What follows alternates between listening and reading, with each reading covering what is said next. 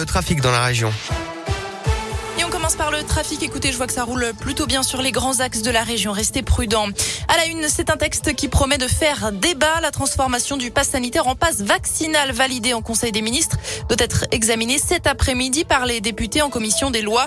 Dans son dernier avis rendu lundi, le Conseil d'État s'est montré prudent, relevant que le pass vaccinal était, je cite, susceptible de porter une atteinte particulièrement forte aux libertés. Le gouvernement espère une entrée en vigueur du pass vaccinal dès le 15 janvier. Celui-ci remplacerait donc le pass sanitaire qui permet encore aux personnes non vaccinées de valider leur passe grâce à un test PCR négatif. Le pass vaccinal serait notamment appliqué pour les loisirs, les restaurants ou encore les transports interrégionaux. Triste nouveau record, celui du nombre de nouvelles contaminations au Covid. On recense près de 180 000 cas positifs en 24 heures en France.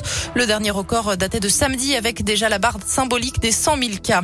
L'épidémie qui s'invite au procès des attentats de novembre 2015, l'un des principaux accusés, Salah Abdeslam, a été testé positif. De quoi bouleverser le programme des audiences. Il doit être entendu le 13 janvier par la Cour d'assises spéciale de Paris. Appel à témoins lancé après la disparition d'une adolescente de 15 ans à Amberieu en Bugey dans l'Ain. Marine a fugué de son domicile le 17 décembre. Elle serait susceptible de se rendre à Lyon, Montpellier selon les gendarmes. Toutes les infos sur radioscoop.com.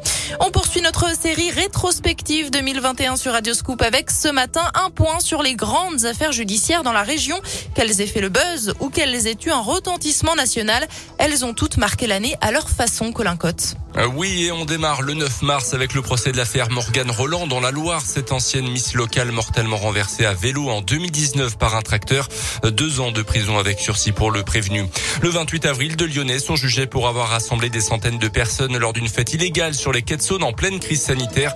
Les images avaient fait le tour des réseaux sociaux et des chaînes de télé. Dans la nuit du 13 au 14 mai, un policier de Rive de G dans la Loire tombe dans un guet-apens, reçoit un projectile en pleine tête. Dans le coma pendant plusieurs heures, son témoignage sur son lit d'hôpital marque les esprits.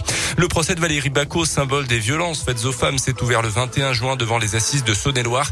Maltraitée, violée pendant 20 ans à Laclette par son beau-père qu'elle épousera ensuite. Jugée pour le meurtre de ce dernier, elle écope de 4 ans de prison, dont un enferme. 2021 a également vu la condamnation de Nordal Lelandais pour le meurtre d'Arthur Noyer en Savoie. L'ancien militaire sera jugé de nouveau en début d'année pour la mort de la petite Maëlys en 2017 dans le Nord-Isère. Merci Colin et on n'oublie pas non plus l'incarcération le 17 novembre de Bernard Prénal, ancien prêtre condamné pour avoir abusé de jeunes scouts dans les années 80 et 90 dans la région. Du basket pour terminer avec le coup d'envoi ce soir de la grande fête du basket français à Paris, le All-Star Game. Plusieurs joueurs de la région seront présents, notamment le joueur de la Gielbourg, Axel Julien. De son côté, Lasvel annule sa rencontre face au Bayern prévue jeudi en raison du Covid. Une idée